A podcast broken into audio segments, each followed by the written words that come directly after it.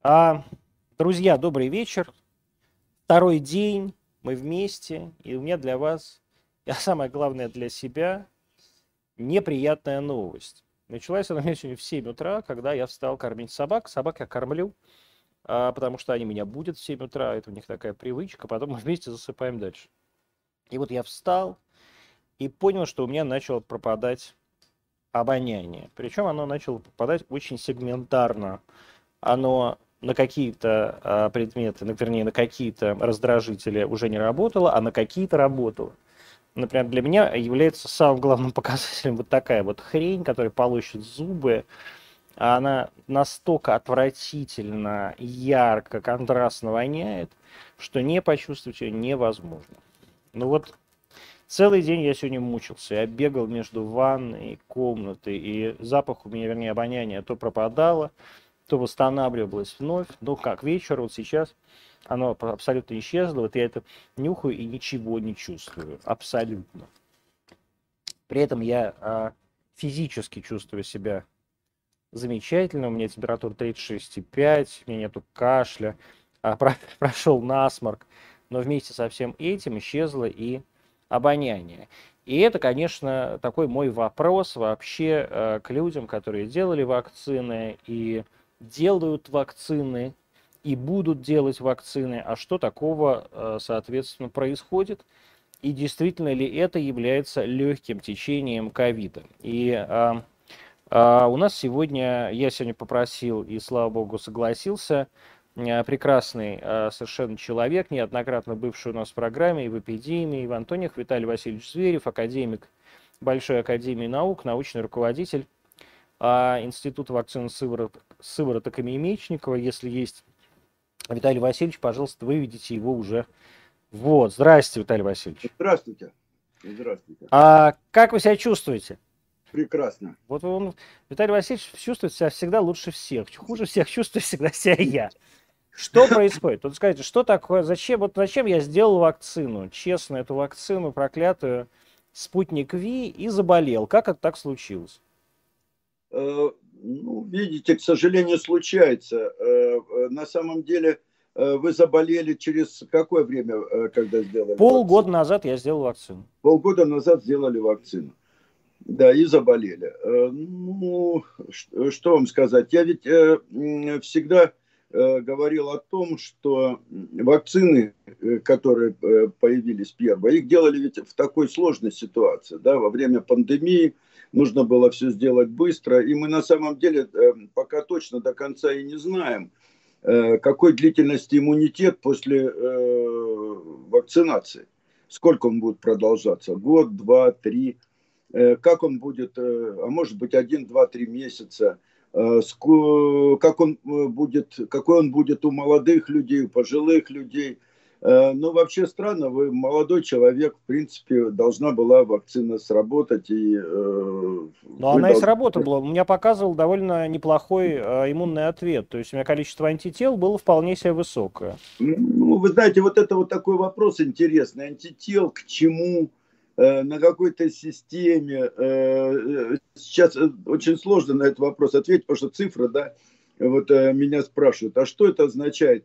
Вот у меня 30, а у меня 8, а у меня 100 вот эти цифры. Это же такой как бы усредненный коэффициент, да, который Э, каждая компания, то есть каждая э, компания, которая производит тест-системы, она его как бы вот этот э, коэффициент соответствия как бы такой рассчитывает. Ну, раз антитела какие-то были, значит, наверное, в каком-то смысле вакцина сработала, наверное, недостаточный все-таки иммунитет, да. Ну, вы легко перенесли. Я пока не перенес, вот я же сижу на изоляции, поэтому да, у меня... Понятно. Вот, да, то есть я, вот у меня второй день э, официальной изоляции. Я угу. его, в общем, э, переношу легко, у меня нет температуры, у меня сейчас уже нет кашля, нету насморка. Вот у меня есть, действительно исчез, исчезло обоняние. Нет, нет. Это единственное, что я сейчас ощущаю. Больше ничего. Вот это ну, можно что... считать легким течением? Э, ну, в принципе, это да, это, э, в общем, легкое течение, потому что если нет высокой температуры, если нет никаких, э, ничего со стороны легких, единственное, вот, я не знаю, мерили вы или нет, насыщение кислородом, да, вот. Ну, 90, сатурацию вы имеете в виду? Да, да. Ну, 97 нормально там. 97, да, прекрасно все. То есть, значит, вы если переносите, то переносите легко. А, может быть, здесь еще ошибка в, как бы, хотя нет, э, нарушение обоняния, это как да, раз... Да, да, это точно. Что это. Да, это, скорее это всего, прямо ковид. Да, COVID да. А вот насколько ведь, э, вообще... Насколько я вообще второй. вакцина обязана полностью защищать человека от вируса, или все-таки она предполагает, что инфицирование возможно? Нет, вы знаете, вот здесь вот какая ситуация. Э, во-первых, инфицирование, конечно, возможно. И не случайно Э, говорят, что люди, которые провакцинированы, они все равно должны носить маску, потому что вирус все равно к ним может попадать и потом передаваться э, другим людям. Э, но дело в том, что ведь авторы всех этих вакцин, они не говорят о том, что у них вакцина стопроцентно эффективна. Насколько я знаю, то, что касается спутник Ви, там речь идет о 80 где-то процентной эффективности. Э, а может, а может быть она даже и меньше э, окажется, когда вот мы начнем широкий круг людей прививать. Я, я поэтому всегда и говорил, что надо быть осторожным во всех вот этих оценках, потому что очень прошло мало времени с момента начала вакцинации. И э, вот мне кажется, что лучше здесь как бы всю информацию очень правильно и честно доносить до населения. То есть не пытаться как-то вот э, мы перешли в какую-то плоскость, какая лучше, вот у нас лучше, у вас хуже, вот у нас 100, у вас 99. Э, это вот не очень хорошая такая полемика сейчас везде. Э, надо просто как бы честно разобраться. Не может, у нас нет ни одной вакцины, которая была бы эффективна на 100%. А вот насколько мы вообще понимаем э, работу всех мировых вакцин сейчас? Вот Приблизительно. Ну, вы знаете, приблизительно, приблизительно, конечно, понимаем. Вот я участвовал там в одном семинаре по AstraZeneca с авторами. Э, они э, прямо признают, что у них после первой вакцинации где-то иммунитет развивается у 65 где-то процентов. Первой вакцинации, в смысле, после, после первого первой, шота, да? После да? первой инъекции, да. А после второй 72. И, кстати, дискуссия была о том, а надо ли делать вторую, то есть вот надо ли за вот эти 6% э, бороться, да, э, э, которые будут стоить так же, как первые 65, да. То есть вот поэтому как поступать? Либо всех вакцинировать два раза, либо как можно больше людей вакцинировать хотя бы один раз. И похоже, что вот как раз второй вариант, он, наверное, более правильный. А что вот мы, э, вернее, не мы, а вы думаете про эффективность наших отечественных вакцин? Я понимаю, что это не очень корректный вопрос, э, потому что вы будете как бы говорить о коллегах, да? О... да. Ну Но, да, тем мне, не менее. конечно, неудобно это э, комментировать, но я, насколько знаю, вот я, я уже сказал, что коллеги вроде как признают, что эффективность где-то порядка ну, до 80%. Это вы спутник говорите? Э, и, и спутник, э, и э, эпивак корона. Что касается третьей, то мы пока вообще не знаем, она ведь широко не применяется, я имею в виду та вакцина, которая делается в центре имени Чумакова. Там третья фаза клинических испытаний еще не завершена. Э, потому что наш институт должен участвовать вот как раз в этой третьей фазе, но мы пока еще вакцину не получили. То есть даже вы Хотя не получили? Контингент нам, ну мы пока не получили, да, но контингент э, как бы набрали. Вот ходит э, к вопросу о том, что надо говорить правду людям, ходят по Москве такие ожесточенные слухи, что после какой-то вакцины люди начали умирать. И э, вот что вы про это слышали? Ну, вы знаете, э, на самом деле смерть после вакцинации, она зафиксирована и э, в Америке, да, и в Англии, то есть и в скандинавских странах. Э, известны случаи, когда после вакцины, да, там через несколько дней человек умирал там или от тромбозов, или от какой-то сердечной недостаточности. Но это э, всегда пока еще нельзя связать именно с вакциной, потому что это все, как правило, пожилые люди, которые страдают своими хроническими болезнями. И поэтому э, ну, все эти пациенты, это за 80, да, когда человек за 80 умирает, э, все, конечно, э, для вакцина, да, вакцинация события в жизни каждого человека. Да, вот я привился, и мне стало плохо или хорошо. А никто не знает, было ли ему до этого, то есть до этого был ли он здоров. Я поэтому и выступал вот против того, чтобы вот эти э, центры э, организовывали в различных там торговых центрах, да, там центры по вакцинации. Это все неправильно, потому что э, перед вакцинацией э, должен врач ее делать, он должен пациента наблюдать, он должен его видеть, да, посмотреть, послушать, посмотреть его карту, в конце концов, да, медицинскую, что у него есть, потому что многие люди пожилые, они даже и не знают или не помнят. А вы считаете, что вакцина действительно может привести вот к такому серьезному осложнению, приводящему к смерти? Э, ну, теоретически все может быть, э, смотря у кого. То есть э, у некоторых людей, наверное, все может быть. Ну, мы знаем опыт применения вакцины против натуральной оспы, когда тоже там были такие случаи, да, были случаи с применением вакцины против полиомиелита, все может случаться, но пока это только отдельные случаи, к счастью, поэтому их очень трудно пока связать с тем, что это какие-то дефекты в самой вакцине. Вот, честно говоря, э, я вас слушаю, я, мы с вами давно разговариваем на эту тему, и я как все время после разговора с вами э, убеждаюсь, что вакцину делать не нужно. Причем никакую. Ну, Мне кажется, вы, знаете... вы есть главный антиваксер в нашей стране. Э, вы знаете, я так сказать не могу, потому что э, здесь э, как бы выбор каждого, потому что люди, ведь здесь вот какая ситуация. Тяжело болеют люди, которые страдают хроническими болезнями, и люди пожилого возраста. Для них это заболевание опасно. Оно может закончиться смертельным исходом. И, к сожалению, так бывает. И некоторые умирают от этого заболевания. Поэтому, э, на мой взгляд, сейчас очень важно разобраться именно в этом. Э, как вакцина э, работает в организме вот этих самых людей.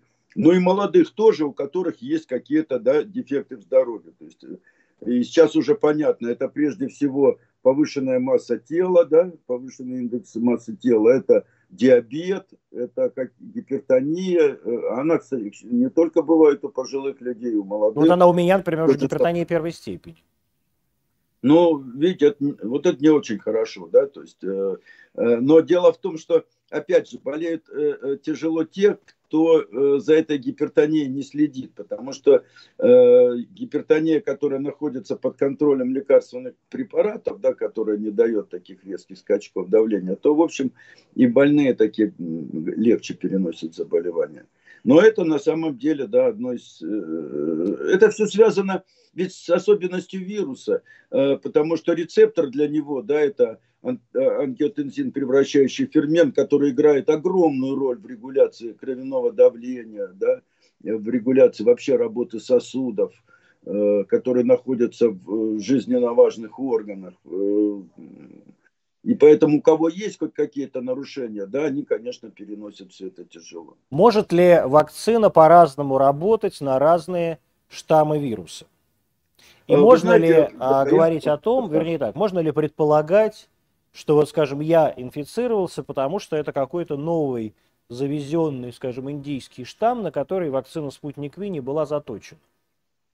Э, э, ну, вы знаете, что я по этому поводу скажу? Пока вот эти все изменения, и э, южноафриканские, и английские, и бразильские, и вот эти индийские да, варианты, они пока изменены не настолько, чтобы говорить о том, что вакцина, которую делали на первые варианты, ну, так называемые, да, китайские или испанские, да, она не будет работать. Э, она э, не настолько меняет вот эту антигенную структуру вируса, то есть те участки э, белка, на которые, собственно, делается вакцина, то есть из, из которых, на которые должны в организме образовываться антитела. Пока это никак не влияет. И показано уже, что эти варианты, вируса, они связываются с сыворотками людей, которые переболели вот этим первым.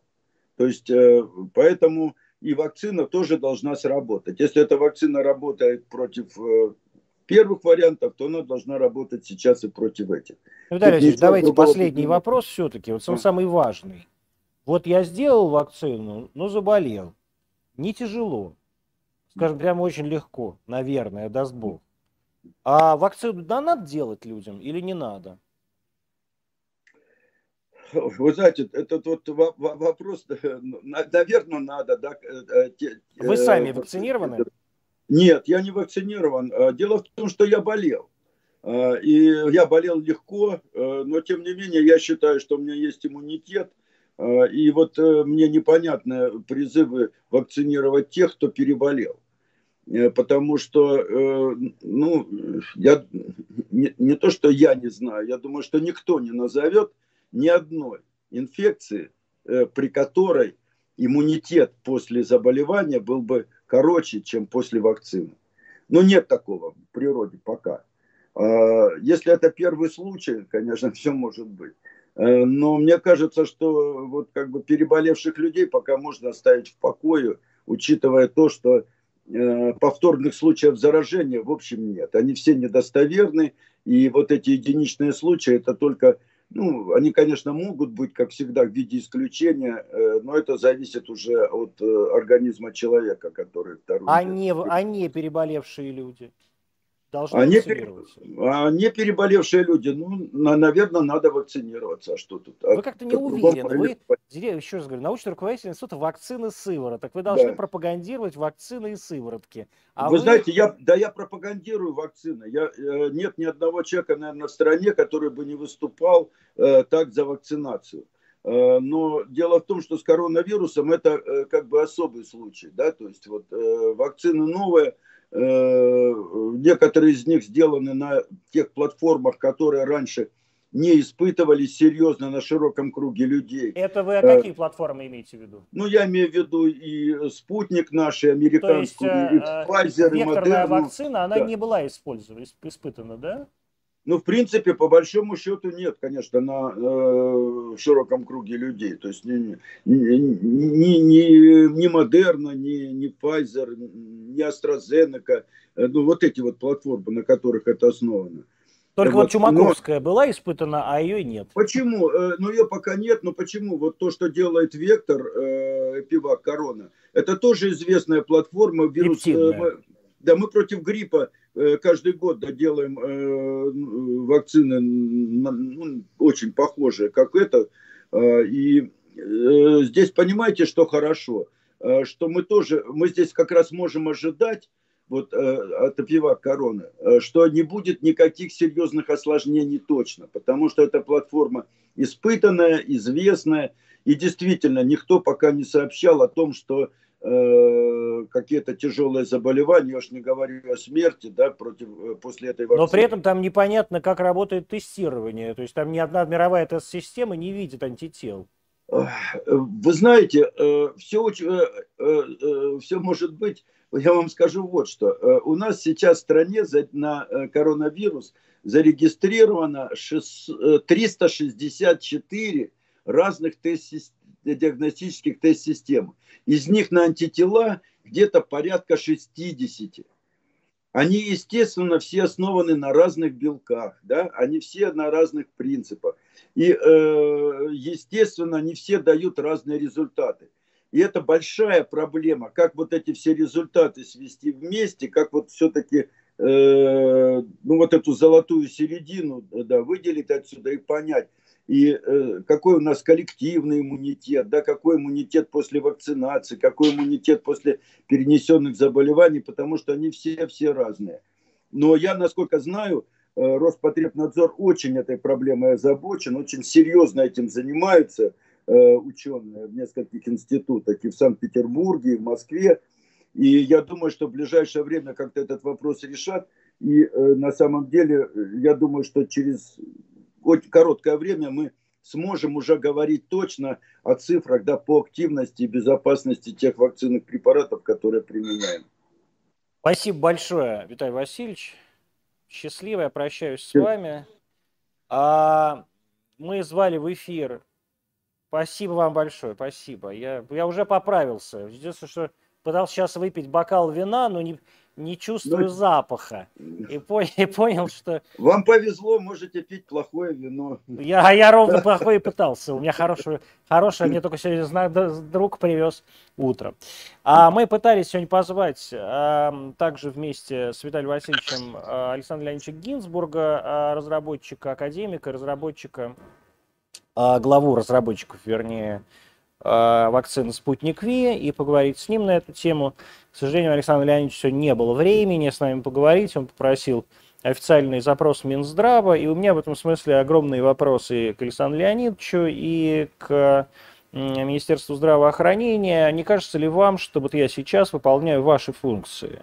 То есть я пытаюсь пропагандировать вашу вакцину, а вместо вас а вы в это время а, пытаетесь обложиться какими-то бумажками, бесконечными разрешениями, а, звонками по каким-то правительственным телефонам. У меня сейчас похожая ситуация происходила и происходит, и, видимо, она тоже уже закончилась, с главой Института пульмонологии э, туберкулеза Васильевой. А мы сейчас снимаем большой фильм, вернее, снимали до моего ковида большой фильм про туберкулез, а она как бы главный специалист у нас по туберкулезу в стране. Так вот, несмотря на все усилия Министерства здравоохранения и лично заместителя министра здравоохранения Салагая, а, женщина не отказалась с нами разговаривать, то есть она как-то совершенно в э, безумии совершенном а, пересылала какие-то смски, говорила, что ей, так сказать, звонки а, от, от замминистра для нее мало, смс мало, а, значит, резолюции на письме мало, то есть им все мало. Я, еще раз говорю, рассказываю о вашей работе, о вас и о ваших достижениях. А вы делаете все для того, чтобы об этом все молчали. Ну, как бы, пожалуйста. Я очень прошу Александра Леонидовича Гинзбурга все-таки прийти и какую-то свою, ну, вернее так, вот просто включиться, никуда идти не надо, надо просто точно так же, как академик Зверев сесть на даче и включить скайп. Ничего такого и нет. И объяснить мне, почему я, привившийся у вас натурально в институте Гамалея, физически вот в вашем здании, вашей экспериментальной вакциной, заболел. Правильно ли это? Действительно ли мое легкое течение, оно очевидно легкое течение, является следствием вакцинации, или это потому, что я действительно человек без серьезных осложнений, ослож, так сказать, болезней, вроде диабета или ожирения, и а, там 45 лет.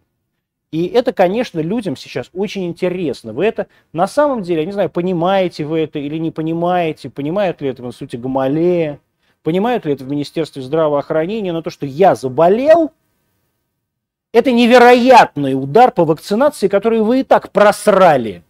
Все. Причем докладывая президенту о каких-то завиральных цифрах, про 25 миллионов человек, привившихся, при, в результате чего а, Татьяне Алексеевне Голиковой приходится поправлять начальника, говоря о том, что это 25 миллионов уколов всего. И это, конечно, абсолютно ваша обязанность, а не моя. Я вот затеял этот стрим только потому, что я чувствую общественную, блядь, нагрузку. Потому что я понимаю, что я, сука, топил на протяжении года за вашу вакцину. И факт моей болезни – это невероятный удар по вообще всей вакцинации в нашей стране. И чудовищный козырь, просто джокер колоде у антиваксеров и вы ничего не делаете для того, чтобы меня поддержать. Это невероятно просто. Это фантастически. И мне жаль, мне обидно и мне стыдно за то, что я вынужден умолять вас, просить вас, добиваться вас и вашего мнения, чтобы вы еще раз рассказали людям, почему им надо вакцинироваться. Значит, дорогие мои коллеги, в результате вашей так называемой прививочной кампании я получил два уголовных дела, которые на меня завели антиваксеры. Просто из уважения ко мне и к этим уголовным делам, которые мне пришлось пережить, пожалуйста, будьте любезны, включитесь в этот маленький стримчик. Значит, а, с чего началось помимо а, того, что у меня исчезло обоняние сегодня, еще сегодняшнее мое утро? Мне звон... начали опять звонить из оперативного штаба города Москвы. И здесь я не буду уже ругаться с оперативным штабом, с департаментом информационных технологий, который вроде бы курирует все эти, а, так сказать, поставки информации из одного окна в другое. Я просто скажу, что меня действительно э, взбесило. И а вслед за академиком Зверевым поддержу Роспотребнадзор, потому что мне в итоге днем позвонила еще такая старушка, очевидно, это было по голосу из Роспотребнадзора. Значит, когда мне звонило сегодня несколько человек из операци... так называемого оперативного штаба города Москвы, эти люди, а, первое, что у меня спрашивали, Куйцов Красовский Антон Вячеславович, так, давайте сверим адрес. А, значит, это самое, это сотрудница оперативного штаба или сотрудник. А старушка из Роспотребнадзора поступила единственно правильным образом. Первое, что она меня спросила, это как я себя чувствую. Значит, ни один человек в вашем колл-центре поганый. Я не знаю, кто там с вами занимался. Я не знаю, кто этим колл-центром руководит, но совершенно очевидно, что гнать этого, этого человека надо в а из этого колл-центра. Потому что люди, которые звонят это не разводило из зон, которые пытаются втюхать вам а, и вашим старикам перевод в 357 тысяч, который у них есть на карточке. Это люди, которые звонят больным, односельчанам, москвичам, кому угодно, больным людям. И первое, что они должны спросить у больного человека, он как себя чувствует-то вообще? Ему какая помощь нужна? Вместо этого сотрудники колл-центров говорят, а давайте удостоверимся, что вы это вы, и мы хотим вам, хотя непонятно, а как удостовериться. То есть я вообще, мне звонят с незнакомого номера и представляют сотрудником оперативного штаба. Каким сотрудником оперативного штаба? Вы что? Вы тоже колл-центр как-то научите это, об этом говорить. Сотрудник оперативного штаба а, Марьяна Анатольевна Лысенко. Сотрудник оперативного штаба Денис Николаевич Проценко. А сотрудники колл-центра, они не являются сотрудниками никакого оперативного штаба. И никакого оперативного штаба они в глаза не видели. И на любой нормальный, человеческий, квалифицированный вопрос, а вы понимаете, что звоня мне, они получают прям целую а, гирлянду довольно квалифицированных вопросов, которые ставят их в абсолютнейший тупик, и они превращаются в роботов, то есть они начинают как робот в телефоне повторять одну и ту же фразу. Это вам звонит сотрудник оперативного штаба. Антон Вячеславович, это вы? И дальше они мне сообщают о том, что у меня обнаружена коронавирусная инфекция. Мне не надо, повторяю, об этом сообщать. Это я об этом сообщил, когда пришел сдать тест, и у вас видно, что я получил этот тест на руки – или тогда Департамент информационных технологий города Москвы не очень хорошо работает, потому что они должны работать. Но в Роспотребнадзоре, тем не менее, вот эта старушка, которая мне звонила, все это видела. И то, что мне в 40-й больнице поставили ПЦР, и какого числа, и то, что я сам это увидел. Но самое главное, что было, когда она, она задавала мне анкетные вопросы, да, они ничего не должны делать, Роспотребнадзор. И когда она мне задала уже вопрос про работу, и мне был, э, ну, она не понимала, как написать RT, Russia Today и так далее, я сказал, может мы, так мне тяжело уже, это вот анкеты все, она говорит, ну так бы сразу и сказали, что не хотите анкету заполнять, господи, да здоровья вам, удачи, до свидания. Это был единственный человек, с которым я разговаривал по поводу коронавируса по телефону. Дорогие, дорогой департамент информационных технологий, если вы заставляете пенсионеров загружать в свой телефон, которым они не умеют пользоваться, какие-то приложения, которые на самом деле у вас еще довольно гадски устроены, потому что вы не умеете их по-человечески сделать. Может быть, вы все-таки организуете с людьми а, не, не, не вербальную коммуникацию. Возможно, все это можно сделать а каким-то, какими-то сообщениями. Это вообще очень важно. Вот, например, в чем проблема вашего приложения? Вы считаете, что вы можете в любое время, которое вам, вам, а не мне, удобно, послать мне какое-то сообщение, на которое я вам должен непременно тут же ответить. А если я сплю? А если я сру? А если я в ванне лежу? То я, а если у меня температура 40, и я, я здесь один, и я не в состоянии даже вызвать врача, я что должен делать? И, почему, и я за это получу штраф, да, 5000 рублей. Вот вы про это подумали, вы год уже делаете эту коммуникацию с людьми. Почему нельзя ее сделать по-человечески? Почему нельзя свой колл-центр обучить по-человечески общаться с больными, недомогающими, плохо соображающими, как правило, потому что температура у большинства людей, например, 38,9 людьми, просто поинтересоваться, как они себя чувствуют, просто для проформы, просто так, потому что так прилично, потому что на самом деле так и должны разговаривать москвичи с москвичами. Вам не приходило это в голову?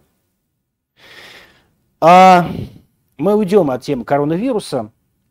На сегодня это моя тема закрыта. Завтра мы будем про это говорить с другими людьми. Мы также все время будем стримить, будет включаться Америка, будет включаться Россия. Я по-прежнему жду, а, надеюсь на за вот эту встречу, очередную свою встречу с академиком Гинзбургом, которому я очень благодарен как за интервью, но тем не менее я считаю, что, друзья мои, вы должны это сейчас делать. Вы обязаны общаться с людьми. Вы не можете просто лозунгами выступать. Особенно в ситуации, когда ваши коллеги, вот как академик Зверев, выступают так неуверенно. Когда они свое сомнение вполне себе в публичную плоскость выносят.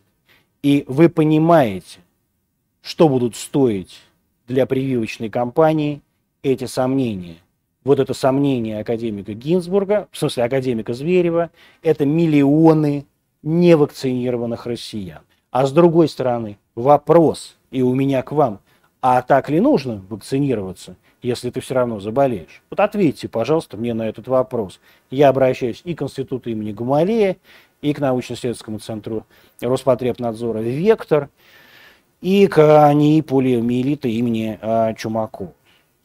А, значит, у меня здесь сейчас есть много вопросов от, от э, друзей, от коллег, и в смысле от вас, дорогие мои. Вы их задавайте, пожалуйста. Вот мы видим чат. Я вижу чат, э, вижу чат, э, так сказать, плохо, но мне его присылают сюда. Здесь вот спрашивают, почему у нас вот так выросла смертность от ковид, уже несколько месяцев количество зараженных в день 8, зараженных, 350, более 4%. Я, честно говоря, не знаю. Я просто не знаю, как ставится статистика. На самом деле, мне кажется, что действительно и с вакцинацией, и с увеличением популяционного иммунитета количество сложных случаев уменьшилось физически. Но те случаи, которые начали появляться, они в основном сложные. И поэтому люди э, в основном попадают, ну то есть многие люди попадают в больницы, погибают в больнице, потому что они уже очень сложные. И это очень важно понимать. Это просто -то первые две волны мели всех подряд, а сейчас действительно а, забирает, а, забирают остатки, самые больные, самые а, немощные люди. Хотя я вот тоже, видите, в эту волну попал, и очень хорошо, что попал. Я надеюсь, что вот эти 14 дней, если все будет хорошо, мы с вами проведем и проведем с пользой. А, смотрите, а, бессмысленные опять вопросы начались э, про летальность. Пожалуйста, не шлите мне вопросы про летальность, шлите мне вопросы какие-то политические. Давайте мы сейчас поговорим про Беларусь и э, встречу Лукашенко с Путиным в Сочи.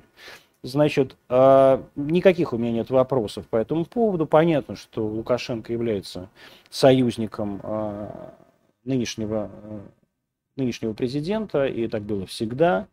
Вопрос у меня один. Какого хрена? Зачем Россия поддерживает человека, который на протяжении стольких лет нас обманывал, нас вертел на хую буквально, а врал, брал наши деньги и на эти деньги обслуживал абсолютно лживую белорусскую независимость. То есть чем дольше мы поддерживаем режим Лукашенко, который нам кажется, э, так сказать, тактическим партнером, тем дольше мы поддерживаем людей, которые верят в то, что Беларусь это независимое государство.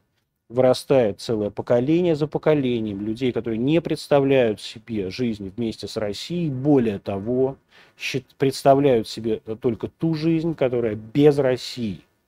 На самом деле, чем дольше мы поддерживаем режим Лукашенко, тем дольше мы поддерживаем независимую Беларусь, которая потом, рано или поздно, совершенно вне всяких сомнений, окажется в Европейском Союзе, окажется союзником Польши, окажется союзником Литвы и вообще окажется такой квази-Литвой, таким Ливонским орденом на территории бывшей Западной Руси. И это поддерживаем мы все, кто считает, что Лукашенко наш друг, наш брат и наш партнер. Наших партнеров в Западной Руси не бывает.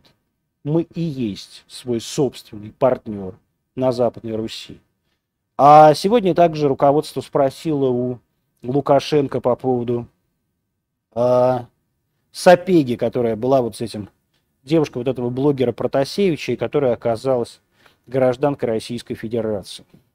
Она, как вы понимаете, находится в заключении сейчас на территории так называемой Беларуси. И Россия, несмотря на то, что были сделаны какие-то довольно а, конкретные заявления, вроде мы будем следить за ее судьбой и так далее, на самом деле ничего не делает. А никаких вариантов здесь быть не может. Это наша гражданка, и судить ее можем только мы. Никакой Лукашенко судить граждан России не имеет права. Ни по чину, ни дорос. И если мы позволяем Лукашенко судить русских людей, значит мы завтра позволим Лукашенко продать Беларусь Польше. Вот это просто все мы должны понимать. А мне абсолютно наплевать на судьбу этой самой Сапеги. И более того, я считаю, если она поддерживала те протесты в Минске и а, принимал в них активное участие и на какие-нибудь американские деньги, и подначивала, подзуживала, заставляла людей выходить на улицы и так далее, значит, пусть она сидит, но пусть она сидит в Сибири, а не в Гомеле, потому что она гражданка России. И это мы, как империя, должны понять, потому что никаких других вариантов у нас нет. Иначе мы никакая не империя, а просто захолустное царство. И если мы не можем себя вести как империя, даже по отношению к старому усатому диктатору, который сидит в Минске, и полностью зависит от наших денег, значит, какая мы к черту империя тогда в мировом масштабе? Это все, что я имею сказать по поводу Лукашенко, которого, как вы знаете, я терпеть не могу как и всю так называемую независимую Беларусь, не о которой я не верю, а верю только в Брестскую, Говельскую, Витебскую, Минскую и несколько других прекрасных областей Российской Федерации, в наш священный западный административный округ, которого, как вы знаете, в России не существует, потому что, собственно, это место вакантное, оставлено именно под эти захваченные Лукашенко территории. А, давайте сейчас посмотрим два видосика, которые сегодня потрясли мир. А один видосик из Питера, давайте. Потрясающий совершенно.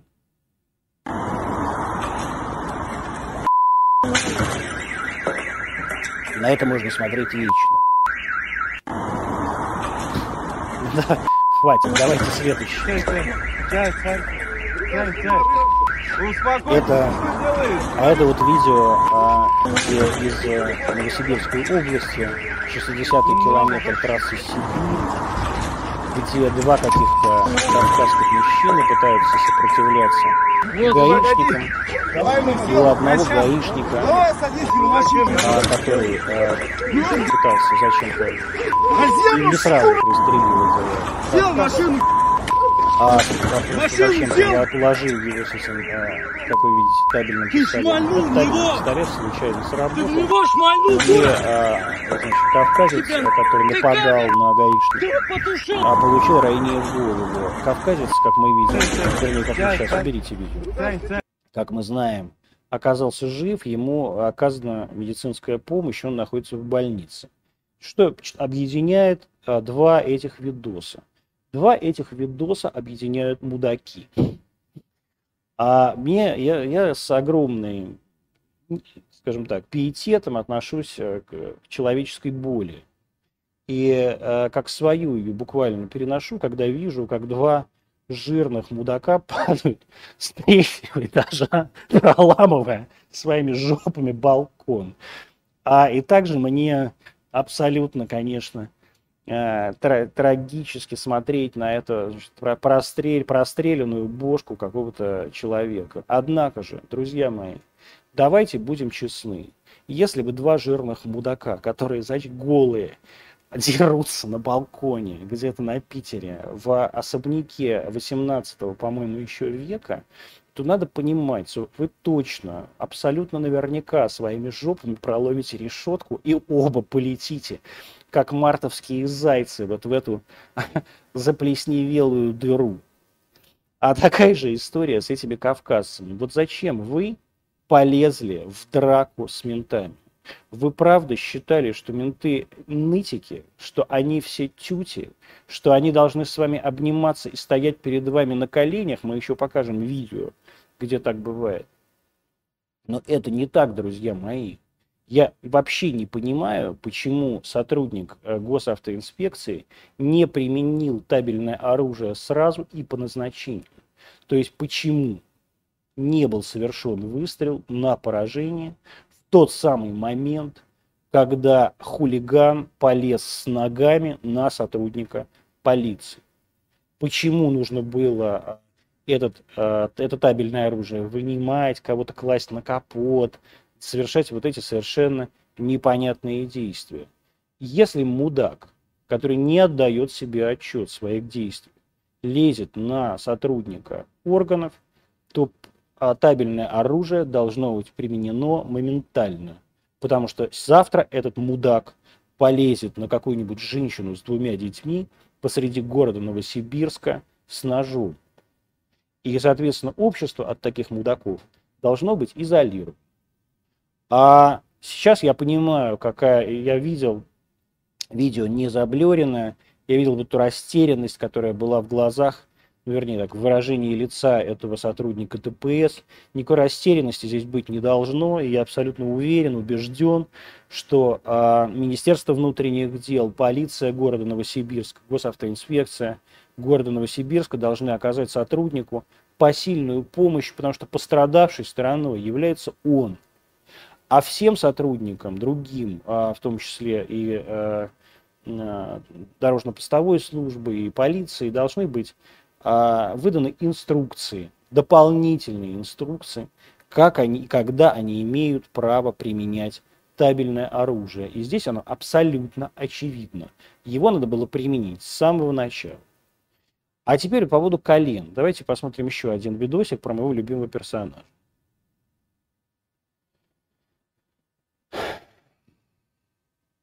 Плюх сейчас где-то на колени.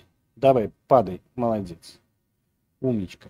Перед кем, блядь, он уже встает на колени, он уже не понимает. То есть они все уже абсолютно охуели с этим своим Black Lives Matter. Уберите, пожалуйста, это видео. Там просто и было еще другое. Он тоже перед какими-то неграми встает на колени. Они все просто сошли с ума. Ну, то есть я понимаю, что деду за его, там сказать, 80 лет есть за что извиняться. Это очевидно. Но я не понимаю, как президент величайшей страны в мире может просто тупо, а, не пойми, а, так сказать, с какого перепугу, не пойми кому обращаясь, плюхаться на колени. Нет, я понимаю, что ну, теперь ему хочется показать, что у него есть физическая форма. Это вообще ведь довольно тяжело. Я сейчас попробую это сделать. Это вообще тяжело. Вот это надо встать вот на одно колено, вот это вот так. У тебя здесь радикулит, тебе тяжело, ты кряхтишь. Думаешь, господи, как я сейчас буду смотреться перед камерами, это же самое важное. Не дай бог на жопе порвутся сейчас штаны, а, зенья или что он там носит, бриони специально сшитые. А, коленку потом чистить. Потом ведь надо подняться без чужой помощи. А он, как вы знаете, его ветер сносит уже на трапе. Так что, конечно, дед героический, но абсолютно ебанутый. Я могу только посочувствовать избирателям Соединенных Штатов, которые сначала выбрали одного ебанутого мудака, теперь выбрали другого ебанутого мудака. А... Антон, наверняка... Давайте все уйдем, значит, Действительно, вы действительно считаете, что в стране, где дают срок за слова, за русскую власть, кто-то будет проводить прорусскую политику? Я не понял вопроса. А это вы Россию имеете в виду срок за слова? Значит, срок за слова будут давать, э, вернее так, хотят давать те люди, которые мечтают прийти к власти в этой стране а, и в стране Беларуси. А очевидно совершенно, что значит, срок за слова дают э, в стране Америки периодически. В России тоже дают срок за слова, но я вообще вопрос этого не понял. У меня нет такого вопроса. Значит, смотрите, я неоднократно повторял, я не верю ни в какую белорусскую независимость.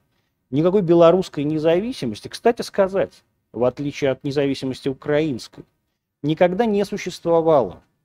Потому что так называемая страна Беларусь существует как отдельная строчка в российском бюджете. А вся промышленность а, так называемой страны Беларусь выстроена с помощью российского бизнеса. А вот вся, начиная от белорусской калийки и заканчивая белорусской атомной станцией с реактором ВВР-1200. А это все Россия. Не существует никакой белорусской независимости. То есть в действительности я бы и, э, так сказать, дозволения никакого не спрашивал, и референдума никакого не проводил. А, но совершенно точно знаю, что а, нынешняя власть, я неоднократно это говорил, гораздо более интеллигентная и законопослушная с точки зрения мировых, а мировой практики, опять же, чем я. Поэтому я не сомневаюсь, вернее, я, к сожалению, сомневаюсь, но мне бы очень хотелось, чтобы этот референдум в Беларуси прошел, и вот эта вся шелупонь, которая считает, что она там власть, вот эти все тутби, все вот эти сотрудницы белорусских университетов, которые там, так сказать, эту свою 200 э, тысяч человек, которые считают, что они управляют 9-миллионной нацией. Наконец бы узнали, а как реально голосует их собственный народ. И что их собственный народ думает по их поводу. Это вообще очень полезное признание, когда ты живешь в мире, в котором, вернее, в стране, в которой никогда никто ни за что не голосует, как это сейчас происходит в Беларуси. А тебе может казаться, потому что ты живешь в своем маленьком мирке, потому что тебе действительно тебе очень некомфортно общаться со всем другим миром. Тебе может казаться, что не существует никаких других людей, кроме твоих друзей, кроме тех, кто думает так же, как ты, кто слышит так же, как ты, говорит так же, как ты, кто голосует так же, как ты, своим маленьким предательским сердечком за вхождение в Евросоюз. Но на самом деле у меня нет ни малейшего сомнения, что большинство белорусов, ну вернее западных русских, считают себя Россией, частью России и мечтают в этой России оказаться. И только проклятый режим Лукашенко мешает им это сделать. И я не понимаю, почему мы все поддерживаем этот проклятый режим Лукашенко и мешаем западным русским воссоединиться с большой Россией. Я считаю, что это наша огромная ошибка. Что бы вы сделали по отношению к Беларуси на месте Путина? Я бы сделал ровно то же самое, что э, было сделано в Крыму. Я бы заставил Лукашенко уйти и провел в Беларуси референдум, который показал бы, что на самом деле граждане э, современной Беларуси думают об этом. Я еще раз говорю, я абсолютно убежден. Я знаю, что они думают. Потому что я, э, знаете, я тоже был когда-то на той стороне которая считает себя стороной добра. И понимаю, насколько она ничтожна, как она мала, как слаб ее голос. То есть, когда этот голос выражен в новости, Анжелина Джоли поговорила со Светланой Алексеевич о судьбе Беларуси. Вы понимаете, насколько это комично. Это прямо Елена Воробей, блядь. Могла бы сделать по этому поводу интермедиум на э, текст э, Владимира Михайловича Коклюшкина. Что вы думаете про запрет суррогатного материнства? Значит, смотрите. Понятно, что, что бы я сейчас не сказал, будет воспринято в штыки. Если я скажу, что я за суррогатное материнство, на меня набросятся все, э, так сказать, патриоты. Если, потому что пидоры, блядь, конечно, они хотят всех наших детей нарожать, украсть, а потом насиловать. А если я скажу, что я против суррогатного материнства, значит, на меня набросятся все пидоры и скажут, блядь, ты против того, чтобы свободный мир проникал в наши семьи. Друзья мои, я ничего не думаю по поводу суррогатного материнства. Вернее так, я считаю, что суррогатное материнство помогло огромному количеству семей обрести ребенка. И э, эти дети живы-здоровы, они э, счастливы, и родители их счастливы.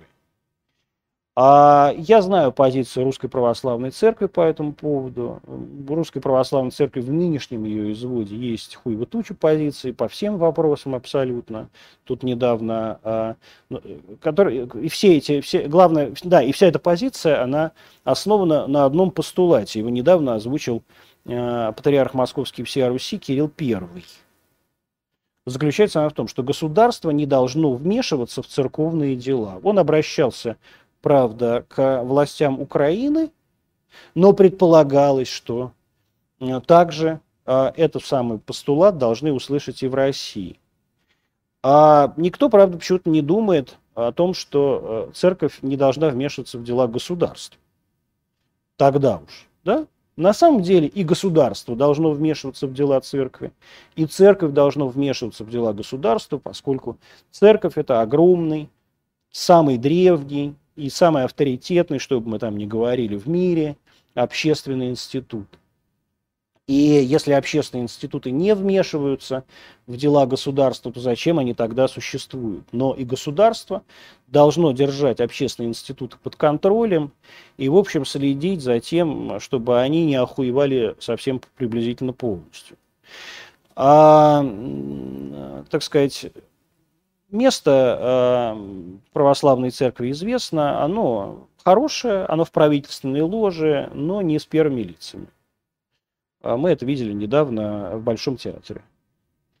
Поэтому мнение э, Русской Православной Церкви будет учтено, но совершенно точно, э, я не, вернее, я абсолютно не убежден, что оно будет, э, скажем так, на его основе будут произведены какие-то изменения. Огромное количество людей, повторяю, огромное количество семей, семей, которым не, повез, не посчастливилось а, по, а, получить собственного ребенка естественным путем, а пользуются этой научной, этим даром науки и просвещения, которая а, эпоха просвещения, эпоха великих научных открытий нам в итоге дала, и я не вижу никакого смысла отказываться от этого дара когда по всему миру, знаете, летают, ездят беспилотные машины и на Марс отправляются, а, значит, экспедиции с астронавтами, было бы глупо, да, отказываться от суррогатного материнства. Опять про собак. Ну, не хочу я про собак. Что вы думаете по наших, о наших сериалах? Знаете, я, ну, я ну, вот, вот это хороший вопрос. Что я думаю про наш сериал? Я, во-первых, не смотрю, к сожалению, мне просто неинтересно. То есть мне это ужасно скучно. Но это моя профессиональная проблема. Я потому что с каждым из всех людей, которые там снимаются, я знаком. И я не могу на это, ну, как бы отстраненно смотреть. А, поэтому я смотрю только э, западные сериалы, но я рад, что развивается э, весь этот бизнес, я рад, что развивается э, огромный вот этот частный э, платный инструментарий, да, что он появился там, ну, в смысле, вот эти платные платформы, что они появились сейчас у всех, от Газпром Медиа до национальной медиагруппы, они молодцы, они вкладывают в это чудовищное количество бабла, и я надеюсь, что в итоге это, эти бабки приведут к невероятному качеству. Э, и то, что мы сейчас видим, это вы сейчас говорите, там, служанки и так далее. Я не думаю, что это самые лучшие показатели. То есть все-таки мы должны говорить о том, что наши режиссеры, ну, такие как Антимир Балагов, например, да, снимают уже на Западе снимают для Netflix или для HBO и так далее. Да? И вот это, и то, что наши, наши сериалы выходят в и заказываются уже Netflix и HBO, вот это а, по-настоящему круто, и я надеюсь, что мы там через э, три года уже будем в топе, э, в топе э, всего этого. А как вы считаете, правильно ли сделала Великобритания, выйдя из ЕС? Я ничего по этому поводу не знаю. Я считаю, что у, у всего этого есть две стороны. Да? Я вообще считаю, что объединить некие такие стратегические объединения – это неплохо. Другое плохо – это когда стратегические объединения превращаются в сборище интеллектуальных карликов и карлиц, во что в итоге превратился Евросоюз. То есть, когда великое а, человеческое объединение, да, поствоенное объединение, которое должно было превратить веками, тысячелетиями разобщенные народы в единую фактически нацию, было отдано на откуп а, человечкам а, с хуевым провинциальным образованием. Из периферийных колоний Румынии, Болгарии, какой-нибудь, блядь, Польши, сука, Курляндии и прочие, значит, хуете – вот когда все, весь, вся эта человек, человекообразная плесень, этот э, плохо разговаривающий по-английски мох начал управлять э, величественной Европой, Европой, которая породила э, Гёте, Шекспира и Ньютона, и когда ей начали управлять всякие вот эти, весь этот сброд, э, так сказать, с молочных ферм, очевидно совершенно, что англичанам стало не очень комфортно. Как а, любит говорить в таких случаях сенатор Людмила Борисовна Нарусова, непонятно, почему а, эти люди бомжового вида стоят у нас на крыльце. Как-то это неприятно. И очевидно, что а, вот весь этот бомжового вида балаган, который сейчас называется а, там, Европарламентом, этим правительством Евросоюза, вот это какой-то там Туск, блядь. А, ну вот это вот вся хуйня, да, то есть вы помните, от чего, э, от, от того, от чего сбежал в свое время единственный французский король Польши, да, когда он увидел вот всю эту, э, значит, кабацкую гнусь, потную, воняющую козлами, блядь, а, никогда не мывшуюся, всех этих бесконечных сопек и баториев в этом Кракове, да, и как он тайно ночью оттуда сбежал обратно во Францию, чтобы в итоге стать королем Великого Королевства. И вот все-таки не нужно мешать, понимаете, козла и фауна. Это разные абсолютно животные. Одно из них божественное, а второе чисто гастрономическое. Но и когда вдруг, э, так сказать, шашлык начинает управлять богами, а это, безусловно, выглядит забавно и неприятно. А, и в итоге англичане, конечно, просто от этого сбежали, потому что находиться на вечной балканской вечеринке, это, знаете, не, всем, не все могут выдержать. Антон, скажите, про Русь будут выпуски? Вы знаете, про Русь будут выпуски. Русь вообще был пилотным таким проектом. Он не должен был быть моим.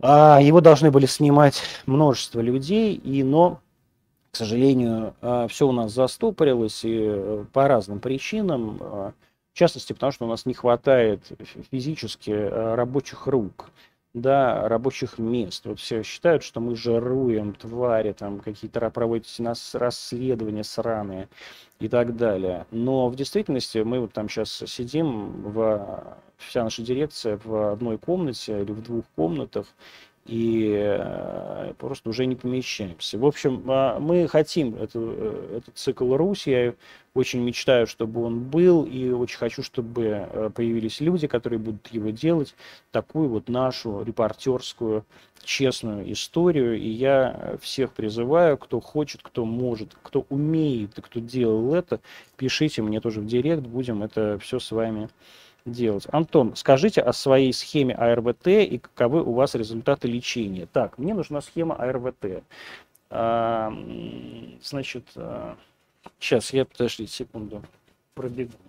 А, а, хотя мне тут могут даже как-то помочь вот какие-то люди в респираторах. А, оп.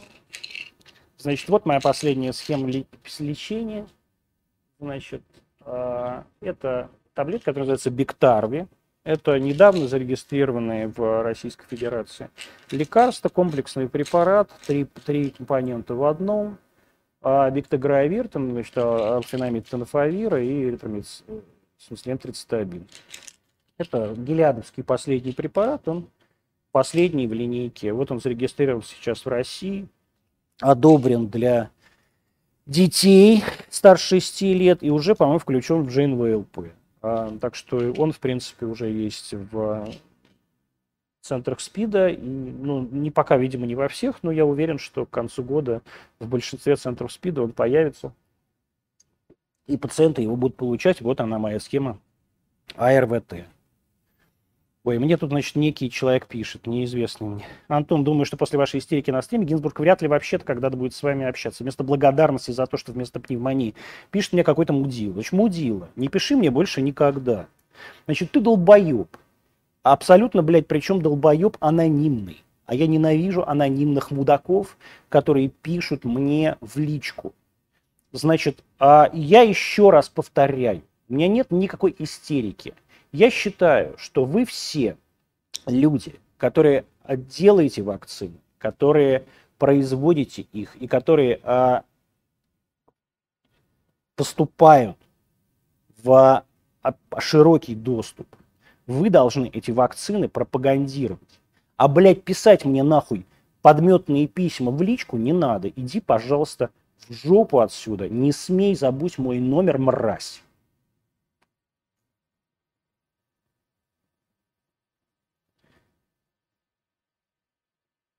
Господи. Люди пишут мне стихи. Вообще все начали писать мне в личку. Не надо мне писать ничего в личку. Личка моя для вас, для всех закрыта. А, Антон, кто помогает делать передачу? Ну, творческий коллектив помогает делать передачу. А, Антон, вы слышали о идее лидера партии ЛДПР о постройке дамбы у истоков Днепра в ответ на перекрытие Крыма? Понимаете, проблема в том, что у Владимира Больча Жириновского огромные вообще недостатки, недочеты в образовании. А, а, но и вообще люди с возрастом, они теряют природные навыки, скажем так, а, осмысления, в том числе и географических масштабов. Видите ли, исток Днепра – это ничто. Он находится в Смоленской области, недалеко от города Дорогобуш, если мне не изменяет память. А, и а, представляет из себя а, такой заплесневелый ручей. А все, что, вся, так сказать, а, акватория Днепра, реальная акватория Днепра, то есть ее притоки, Припять там, там так далее, да, они э, находятся на территории Украинской СССР. И, соответственно, блокировать вы ничего не можете. Вы только себе э, Смоленскую область затопите, там пару колхозов, где Владимир Вольфович сможет охотиться на уток или, как он любит, плавать с мальчиками. Ну, то есть можно перекрыть, перекрыть устье Днепра и построить для Владимира Вольфовича очередной бассейн. Я думаю, ну, так сказать, э, как раз губернатором Смоленской области, где является, так сказать, это все начинается, является ставленник ЛДПР, господин Островский, я думаю, что он может ему в этом смысле помочь. А, будут ли в РФ гражданские партнерства для всех? Ну, откуда я знаю? Я думаю, что если мир в мире ничего не изменится, то ничего не мешает, не мешает России а, в конечном итоге эти гражданские партнерства получить. А, мне кажется, все это на самом деле уже понимают, есть просто какие-то стереотипы, так сказать, в следующей какой-то властной итерации эти стереотипы будут преодолены. Смотрите, давайте сейчас последний вопрос, мы уже час. Кто ваш любимый интервьюер, топ-3 лучших выпуска антонимов? А мой э, любимый интервьюер Аманпур. У меня нет русских никаких любимых интервьюеров, простите, пожалуйста. Я вообще с русским телевидением у меня давно, давно большие проблемы. Топ-3 лучших выпусков Антонимов я знать, э, не, не знаю, предлагаю ответить вам на этот замечательный вопрос. Вот скажите, пожалуйста, в комментариях топ-3 лучших выпуска Антония. А мы прощаемся с вами до завтра. Всего хорошего.